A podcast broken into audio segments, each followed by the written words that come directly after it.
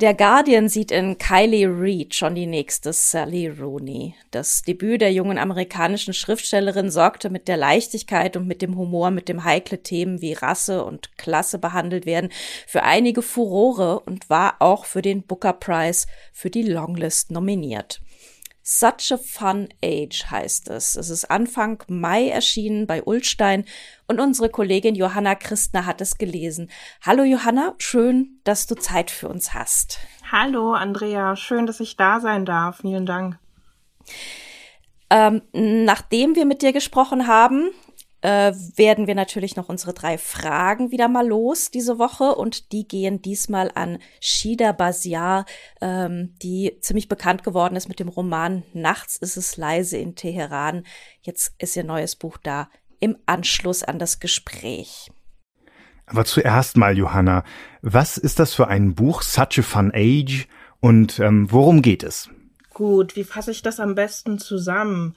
Also es geht jetzt nicht um diese ähm, Höhepunkte des Rassismus, sage ich jetzt mal, diese gewaltvollen Höhepunkte. Es geht nicht um ähm, ein Attentat oder ähnliches, sondern es geht um subtilen Alltagsrassismus, ähm, so wie ich ihn zum Beispiel persönlich auch schon erleben musste und dadurch, ähm, also die die Protagonisten, die dort auftauchen, sind sehr authentisch, würde ich jetzt sagen.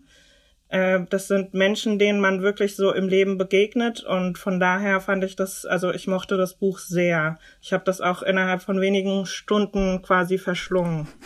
Super.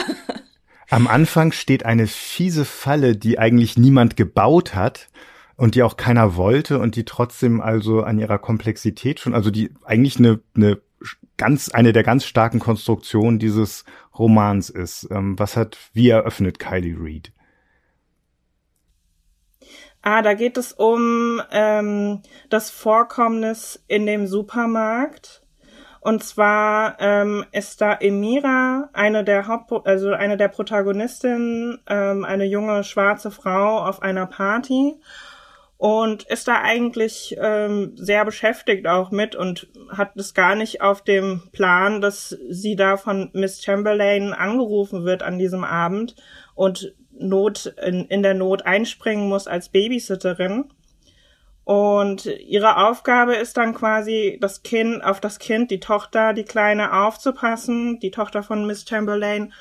Und die beiden gehen dann in einen Supermarkt, der, ja, wie soll ich sagen, also es ist kein typischer Discounter, sondern er richtet sich eher an ähm, besser betuchtes Publikum, sage ich jetzt mal, ein, eine besser betuchte Kundschaft.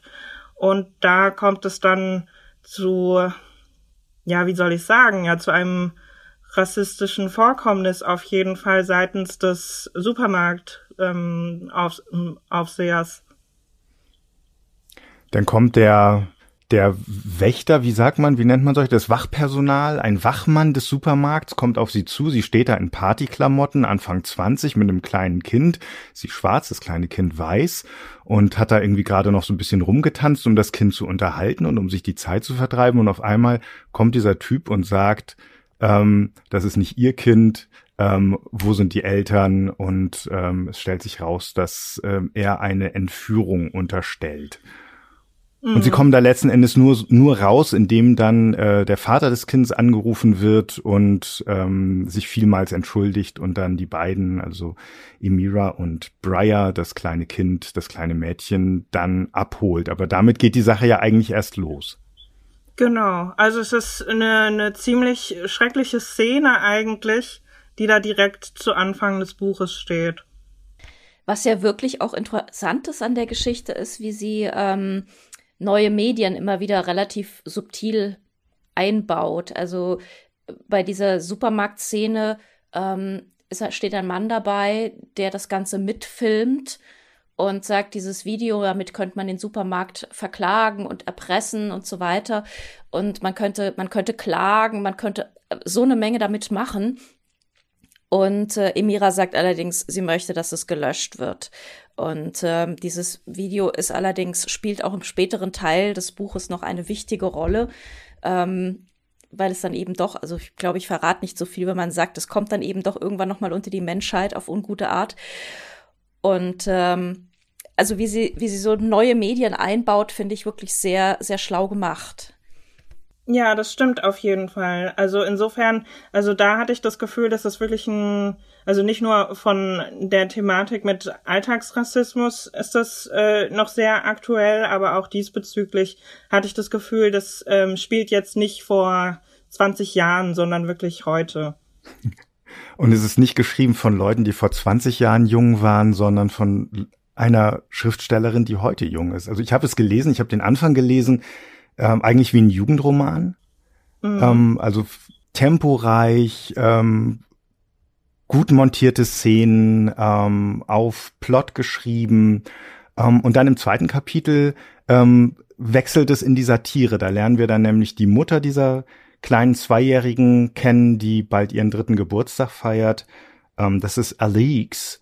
Und Alix macht ihr Geld damit oder hat eigentlich irgendwann mal angefangen, zu College-Zeiten noch so Battlebriefe an Unternehmen zu schreiben und um Proben für irgendwelche mhm. Produkte zu bitten und hat daraus irgendwie so ein kleines, naja, Imperium kann man noch nicht sagen, aber so ein ziemlich gut laufendes Lifestyle, ähm, Frauenberatungs Business aufgebaut, mit dem sie sich super wohlfühlt und in dem sie irgendwie jemand ist. Und gerade ist sie dabei, auch an äh, Hillary Clinton ranzukommen und irgendwie in deren ähm, Wahlkampagne zur Präsidentschaftswahl mitzumischen. Und also alles läuft ganz gut und sie fühlt sich hip und dann kommt da und hat eben mit Emira diese Babysitterin dreimal die Woche nachmittags, glaube ich.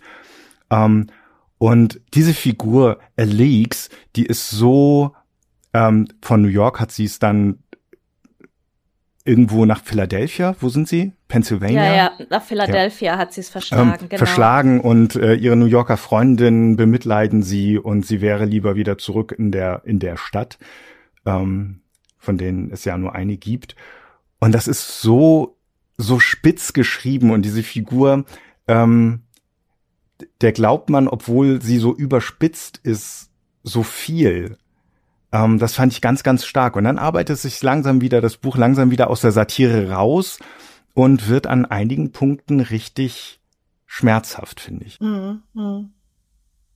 Ja, aber ich fand es interessant, dass du gerade gesagt hast, dass du ihr geglaubt hast, weil ich hatte von Anfang an irgendwie ein ganz komisches Gefühl bei ihr, dass ich so das Gefühl hatte, okay, das ist so diese typische Frau, die auf, ähm, ich benutze jetzt mal dieses Wort woke macht und mhm. ähm, dann aber in Wirklichkeit, ich meine, da sind ja schon so Szenen, wo man sich denkt, also ich nenne jetzt mal ein Beispiel, da ging es irgendwie darum, dass Emira, also die Babysitterin, das Wort Connoisseur benutzt hat und das hat Alix dann überrascht. Also, und dann mhm. hat sie sich im Nachhinein geschäbt, dass es sie überrascht hat, aber ich fand, dass es allein für sie irgendwie das so ein Fremdwort, sage ich jetzt mal, benutzt wird ähm, und sie das quasi als einen Ausdruck dessen sieht, äh, wie gebildet oder wie nicht gebildet ihre Babysitterin ist, das fand ich irgendwie sehr bezeichnend. Also es gab immer wieder solche Szenen,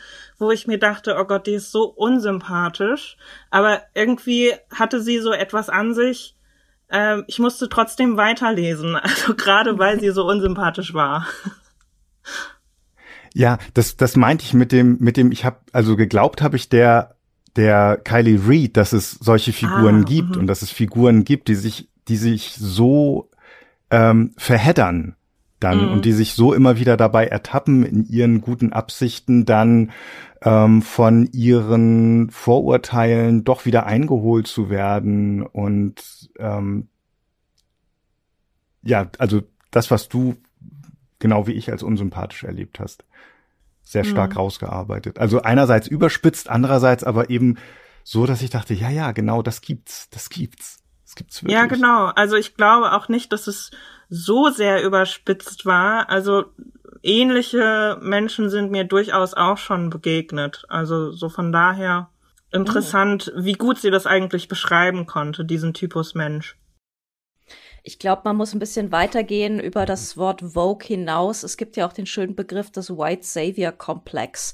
Also wirklich diese. Oh, diese oh, musst du erklären. Mhm. Ja, das sind so diese, diese weißen Personen, die dann glauben, sie müssten schwarze Menschen retten und ihr Leben verbessern und sie äh, sozial nach oben ziehen. Und genau das hat Alex ja eigentlich auch. Also sie sieht ihre Babysitterin und verknallt sich ja fast so ein bisschen in sie.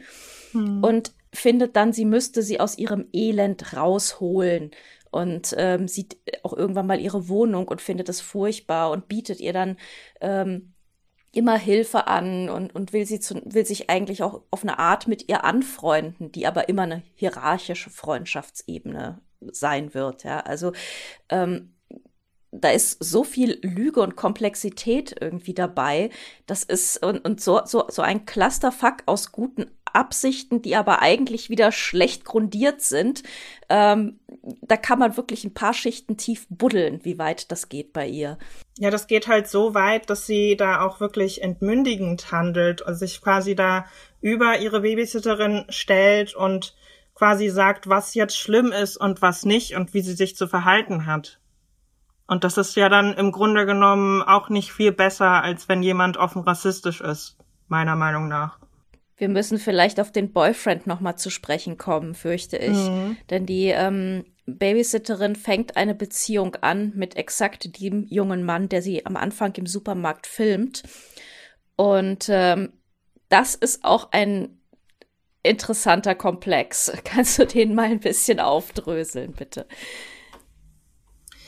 Ähm, ja, genau. Also er ist da jetzt auch nicht unbedingt besser. Also bei ihm muss man ein bisschen Überzeugungsarbeit leisten, weil er ist ja derjenige, der das Video filmt und er findet, dass das an die Öffentlichkeit gehen muss. Und Emira hingegen sagt, dass sie das nicht möchte, weil ähm, er wüsste da nicht um die ganzen Konsequenzen Bescheid. Und es ist einfach so, dass ähm, in so einer Situation muss man halt abwägen, ob man das dann wirklich raustragen möchte, weil im Endeffekt ist sie ja nicht nur eine Frau, sondern auch eine schwarze Frau und denen glaubt man dann ja äh, am Ende eh nicht, wenn dann irgendwie so ein weißer Supermarktkorb da, dem gegenüber steht. Selbst wenn da so ein ähm, Beweisvideo vorliegt, ist das immer noch schwierig glaube ich. Also so habe ich es zumindest in den aktuellen Debatten, die es ja auch gibt, immer wieder erlebt, dass man dann der Frau, besonders wenn sie ein, eine Migrationsgeschichte hat, eben nicht glaubt. Und ja, der Freund von ihr, also sie kommen dann später zusammen, drängt sie immer wieder dazu, dieses Video zu veröffentlichen. Irgendwann gibt er dann nach und Alix äh, bekommt davon mit dass es diese, dass diese Beziehung existiert und möchte sich da einmischen. Also man hat da einfach zwei Personen, die mir beide nicht ganz koscher waren, muss ich sagen, mhm. von Anfang bis zum Schluss. Und dann gibt es die unfassbare Thanksgiving-Szene, wo sie alle zusammen im Haus von Alix aufeinandertreffen. Und ja, also das ist, das ist so ein ich möchte nochmal das Wort Clusterfuck eigentlich gerne verwenden. Das kann man nicht oft genug sagen. Ich höre es zum ersten Mal in, dieser, in diesem Gespräch und es gefällt ja. mir. Gut, weil ich dachte das wirklich die ganze Zeit beim Lesen. Oh Gott, ist das ein Clusterfuck. Äh, weil es wirklich so sich zusammenwickelt und, und äh, da noch eine Wendung reinkommt, wo man denkt, oh, ist das unangenehm. Und dieses Thanksgiving-Szene ist wirklich von Anfang bis Ende unangenehm, weil Alix sucht sich ja noch Schützenhilfe die ganze Zeit bei ihren New Yorker Freundinnen und weil da ja auch eine schwarze Freundin dabei ist, worauf sie sich sehr viel einbildet, ähm, fühlt sie sich ja immer die ganze Zeit bestätigt in ihrem Verhalten. Und ähm, ja, also und da kommen dann eben, kommt dann eben auch der Boyfriend dazu und der hat nun wiederum eine Vergangenheit mit Alix, ähm, eine Schulvergangenheit. Und ähm, hast du, Johanna, hast, hast du das noch geglaubt alles oder war dir das dann schon zu viel? Mm, ich muss sagen, zu dieser Thanksgiving-Szene, ähm, ich fand die unglaublich gut geschrieben. Also da kamen hier und da immer irgendwelche Zwischenszenen und der hat dann das gesagt und das Baby hat dann das gemacht und dann lacht das andere Kind. Also ich fand das sehr schön, auch wenn es äh, wirklich über mehrere Seiten ging, wo man sich eigentlich denkt, okay, muss denn jetzt diese Thanksgiving-Szene so lang sein? Aber es war beim Lesen quälend, aber gerade deswegen habe ich es gerne gelesen. Und ähm, ja, ich fand ähm, halt diese eine schwarze Freundin von Alix, äh, die sie dann immer wieder bestärkt in ihrem Fehlverhalten, das fand ich auch so typisch. Also das ist ja quasi so dieses typische, ja, aber mein schwarzer Freund oder meine schwarze Freundin hat gesagt, ich darf das N-Wort benutzen und deswegen mache ich das jetzt. Also das war irgendwie, klang für mich nach so dem Typus äh, Mensch irgendwie, der da am Tisch saß und ja, das Interessante ist ja dann auch der Freund von Emira, dass der anscheinend ein bisschen, ja, der hat halt diesen, diesen Fetisch irgendwie, der exotisiert seine Frauen und seine Partnerinnen, würde ich jetzt sagen. Und das ist ja auch ein sehr gängiges Problem, das ähm, POC-Frauen haben. Ähm, ja, also das war auch sehr schockierend, diese Person, weil erstmal dachte ich mir so, ja, nee, und hoffentlich kommen die am Ende dann quasi nochmal zusammen. Aber irgendwann dachte ich mir so, okay, nee, mit dem stimmt auch irgendwie nicht alles. Also da, ja. Also er sucht sich immer die coolen schwarzen Kumpels in der Schule und die coolen schwarzen Mädels und äh, sagt dann immer, nee, wieso, die sind doch halt irgendwie cool, aber bei, aber wenn es dann halt wirklich so, so ein ausschließliches Ding wird, dann wird es irgendwie bisschen unangenehm, ne? Ja, ich weiß halt noch, irgendwie bei mir persönlich kam sowas auch schon vor. Also, dass ich dann einen Freund hatte und dann hat man sich getrennt und dann beobachtet man, wie die nächste Freundin dann irgendwie auch, also ich bin Halbasiatin und wie die nächste Freundin dann auch Halbasiatin ist. Und dann ist das, das ist ein ganz komisches, mulmiges Gefühl. Und dann denkt man nochmal über die Beziehung nach, was da für Sätze gefallen sind zum Beispiel irgendwie so, ja, ihr Halbasiaten, ihr habt ja so schöne Augen wie Katzen und ähm, das fällt einem vielleicht während der Beziehung nicht auf, wenn man jung ist und ähm, noch nicht so viel Erfahrung hat, aber im Nachhinein ist man dann auch schlauer und denkt sich so, okay, da hätten eigentlich schon die Alarmglocken läuten müssen. aber was macht man denn dann mit so einer Alarmglocke? Man ist verliebt, es gibt da irgendwie eine eine Beziehung, in der man ja auch bleiben will, und dann fällt dieser Satz. Also ich glaube, das verlangt unglaublich viel, dann zu sagen, Moment, so nicht. Und es passiert ja auch passiert ja auch Emira andauernd, dass es so diese kleinen Grenzüberschreitungen gibt, gegen die sie sich eigentlich wehren müsste, gegen die sie auch so einen Impuls des Widerwillens hat, der Abwehr, aber sich dann entscheidet, und ich glaube, das ist ein ganz typisches Ding, sich dann entscheidet, nicht die Spaßbremse zu sein, jetzt nicht irgendwie Spielverderberin zu sein, sondern das hinzunehmen, zurückzustecken ähm, und drüber hinwegzugehen. Ja, ja, also ich habe da auch immer, ich bin in diesen Szenen auch immer zusammengezuckt und habe mir gedacht, mhm. okay, wann zieht sie da den Schlussstrich? Ich glaube, es ist halt so eine Frage der Erfahrung. Irgendwann denkt man sich halt auch nur so, ja, okay, die Person ist dann mit mir nicht zusammen, weil sie mich als Menschen toll findet, sondern einfach nur, weil ich so aussehe, wie ich aussehe. Und klar, irgendwie spielt Aussehen auch eine Rolle, vielleicht beim Kennenlernen irgendwie am Anfang. Aber letzten Endes bleibt man dann ja aus charakterlichen Gründen bei einer Person. Und ähm, insofern muss man da halt gucken. Wenn man was Langfristiges möchte, denke ich, dass äh, das nicht ausreicht. Ja, und diese, diese äußeren Merkmale, das, dann fängt es ja dann an, wirklich schlimm zu werden, ähm, werden ja dann eben auch mit charakterisch, charakterlichen Eigenschaften verknüpft. Ne? Also so, ähm, dass man dann sagt, so ja, die Asiatinnen sind so fügsam oder die, ähm, ich weiß, bei schwarzen Frauen gibt es ja wahrscheinlich auch eine ganze Menge fürchterlicher Arsenale, äh, ich weiß nicht, von tanzen besser bis hin zu, keine Ahnung. Also da, da geht's ja dann los und wird richtig schlimm, ne? Ja, ich finde das sehr ähm, also im negativen Sinne interessant, weil ich hatte so eine Erfahrung, ähm, schon mal mit einer Freundin geteilt, die schwarz ist und sie meinte zu mir so, ja, genau den äh, Wortlaut habe ich auch schon gehört. Das kommt mir alles so bekannt vor und ich glaube, es liegt einfach daran, dass sowohl schwarze als auch asiatische Frauen, ich weiß jetzt nicht, ähm, wen ich jetzt mit dieser kleinen Auflistung alles auslasse. Das trifft wahrscheinlich nicht nur auf schwarze und asiatische Frauen zu, aber ähm, da weiß ich es sicher, dass die von Kindesbeinen an schon sexualisiert werden und das ist wirklich ganz, ganz schrecklich. Ähm, gibt es denn in diesem Buch Personen, die es besser machen? Mm, also ich finde die Freundin von Emira, die da wirklich bis zum Schluss zu ihr hält und ähm, sie da auch irgendwie wachrüttelt und ihr sagt hier, also so geht's nicht. Ähm, das ist für mich wirklich so, also abgesehen von Emira, die ich ähm, trotz aller Fehltritte sehr, sehr mag irgendwie beim Lesen, äh, finde ich die Freundin wirklich klasse. Also sie kommt dann irgendwie und sagt hier, Emira, schau doch noch mal und ähm, das ist wirklich eine ganz tolle Freundin. Wir hatten vorhin das Stichwort Glaubwürdigkeit. Ähm, ich habe mich gefragt, also es gibt ja Zufälle und, und Szenen und Ereignisse, ähm, Zuspitzungen, die ja unglaublich sind. Ähm, also zum Beispiel allein der Umstand, warum ähm, Emira von ihrer Party weg angerufen worden ist, um mit Breyer dann irgendwo anders nur nicht zu Hause zu sein.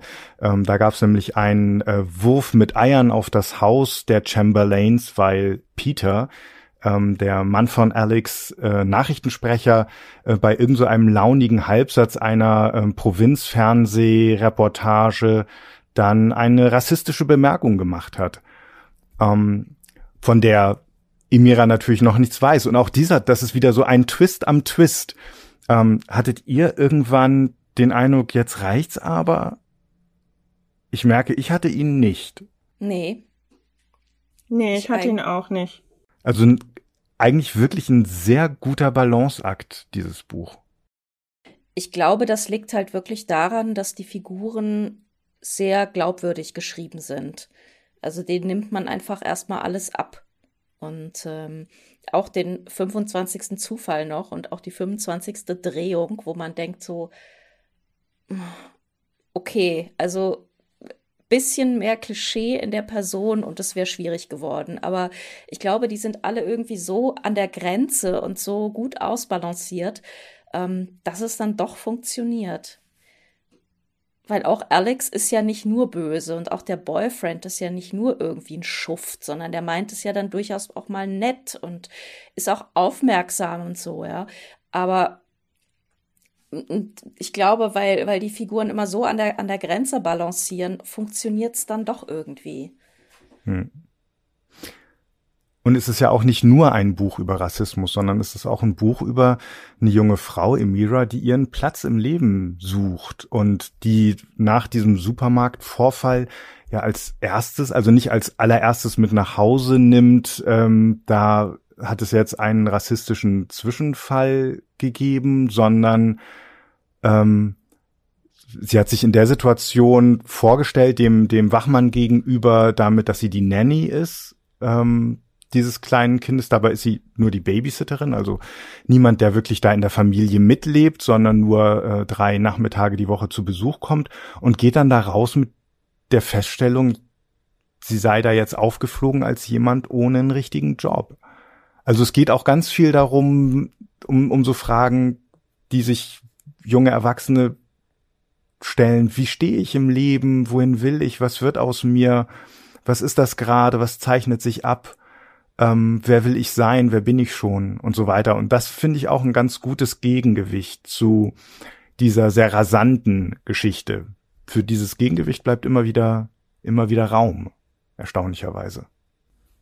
Ja, auf jeden Fall. Das ist so ein bisschen so ein, so ein Zwischenspiel auch, ne? Also, weil sie ist von diesem Babysitter-Job äh, abhängig und dadurch, glaube ich, fällt es auch nicht so leicht, äh, da direkt aufzustehen und zu gehen und zu sagen, ja, nee, so geht's nicht. Also selbst wenn sie da irgendwie ausgerastet wäre, sage ich jetzt mal, ähm, das wäre nicht so leicht gefallen, weil sie da finanziell einfach in die Bredouille gekommen wäre. Stimmt genau, 25 und äh, mit ihrem 26. Geburtstag endet der Umstand, dass sie ähm, an den Versicherungen, Sozialversicherungen Krankenversicherung, ich weiß nicht mehr genau, ihrer Eltern dranhängt. Da muss sie mhm. dann, also es tickt eine Uhr sozusagen bei ihr, ihr Leben geregelt zu kriegen, das jetzt so in Unordnung gerät. Ja, genau. Und solche, solche Themen, also das Thema, das betrifft ja auch ähm, alle in dem Alter, würde ich jetzt sagen, die in dem Alter nicht direkt, was ja meistens, also oft der Fall ist, dass sie da noch nicht irgendwie selbst Geld verdienen, sondern dass sie da noch studieren. Ähm, ich weiß noch, als bei mir es dann hieß, ja, sie müssten jetzt irgendwie selber ihre, ihre Krankenkasse da den Beitrag zahlen, da dachte ich mir auch so, okay, huch, okay. Ja, aber dann geht's halt eben doch wieder auch so ein bisschen um Klasse, ne? Weil ähm, so die Familie von, von, also äh, gut, bei Alex ist das wieder ein bisschen, ein bisschen interessant, weil sie kommt aus einer wahnsinnig reichen Familie, die aber ähm, so eine neureiche ähm, Bildungsabgewandtheit äh, pflegen, dass sie ihr das College wiederum nicht bezahlt haben, wofür sie dann wiederum kellnern musste. Ne? Also es ist alles nicht so eindeutig immer. Und ähm, das zum Beispiel ist dann wieder bei, äh, bei Emira anders, die eben aus einer Handwerkerfamilie kommt. Das sind so alles so ganz solide Leute. Ja. Also es ist immer, das ist das Schöne, also man, man, man hat es hier nicht mit Klischees zu tun, sondern mit wirklich in sich komplexen, komplizierten Verhältnissen und es ist nie wirklich so richtig eindeutig. Ja. Wem legen wir dieses Buch ans Herz? Ich würde sagen allen, wobei ich auch sagen muss, dass ähm, so Aspekte wie die Fetischisierung von Woman of Color, glaube ich, dass es ähm, je nachdem, wer es liest, also bei mir ist das äh, unam ich hatte auf jeden Fall ein mulmiges Gefühl im Magen. Ähm, es ist aber trotzdem würde ich sagen, für alle ein Buch, weil es jetzt auch nicht irgendwie in dem was man ja auch öfter mal liest, irgendwie in so einem Feldmarschallton äh, geschrieben, so und so, äh, das und das ist jetzt rassistisch und ähm, das kommt ja, glaube ich, nicht so gut an bei allen und ich finde, dass hier in dem Buch sehr subtil die Sachen dargestellt sind, dass es nicht irgendwie dir vorgibt, wer hier richtig liegt und wer falsch liegt, sondern dass es einfach zum Nachdenken anregt. Das macht es so unterhaltsam es auch ist. Mhm. Gut. Such a Fun Age von Kylie Reed, übersetzt aus dem Amerikanischen von Corinna Vierkant, hat 352 Seiten, ist im Ullstein Verlag erschienen und kostet 22 Euro. Liebe Johanna Christner, vielen, vielen Dank ähm, für das Gespräch, äh, für deine Leseeindrücke und für deine, das Teilen deiner eigenen Erfahrungen. Dankeschön, Friedhoff, dass ihr mich eingeladen habt. Bis bald. Bis bald. Bis bald. Weitere Artikel zu den Themen dieses Podcasts, Rezensionen zu Shida Baziar und Sally Rooney finden Sie auf unserer Seite faz.net slash Bücher-Podcast, Bücher mit UE. Wie Sie uns schreiben können, das wissen Sie über bücher-podcast.faz.de nämlich, auch hier mit UE.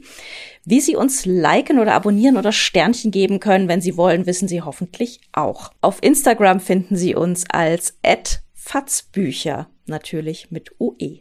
Natürlich mit UE. Für diesmal sagen wir vielen Dank fürs Zuhören und bis dann. Bis bald.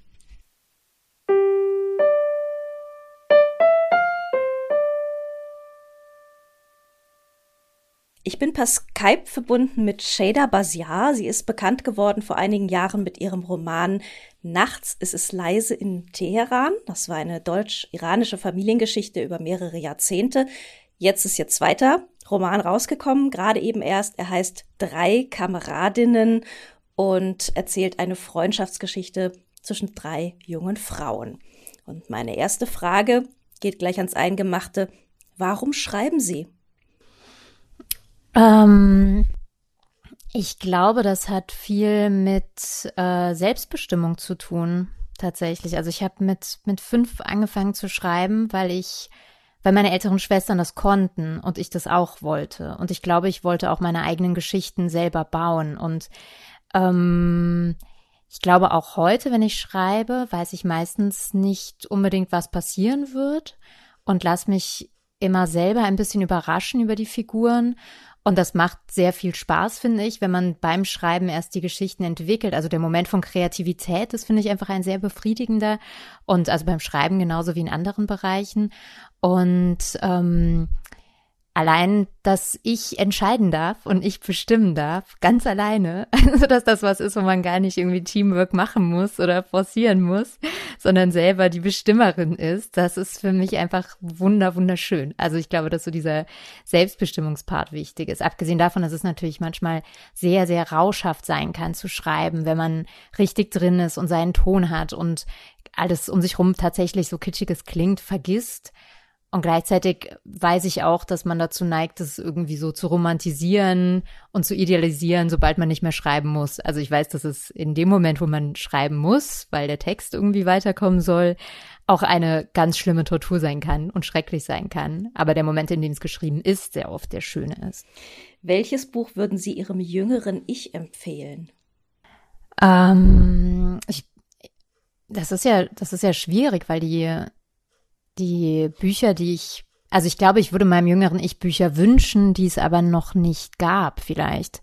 Also ich glaube, dass jetzt gerade so viele schöne Bücher erscheinen oder erschienen sind, die äh, Kinder auch bestärken oder sichtbar machen, die sehr, sehr lange in der Literatur nicht, nicht vorgekommen sind. Also zum Beispiel nicht weiße Kinderfiguren in Kinderbüchern. Also ich glaube, wenn ich jetzt so, so anschaue, was auf dem Kinderbuchmarkt, der mich natürlich auch einfach immer aus, aus Freude an Kinderbüchern sehr interessiert, dann gibt's da so viele schöne, bestärkende Geschichten mit ähm, Kindern in Haupt, Hauptrollen, die nicht weiß sind. Und früher war das ja einfach sehr lange immer so Beiwerk. Also wenn man Glück hatte, dann waren das so Nebencharaktere und die hatten auch in der Regel Probleme, um die man sich kümmern musste und so. Und ich als Kind war es einfach gewohnt, Geschichten zu lesen, um meine eigene Lebensrealität da nicht zu sehen und immer so ein bisschen Übersetzungsarbeit zu machen.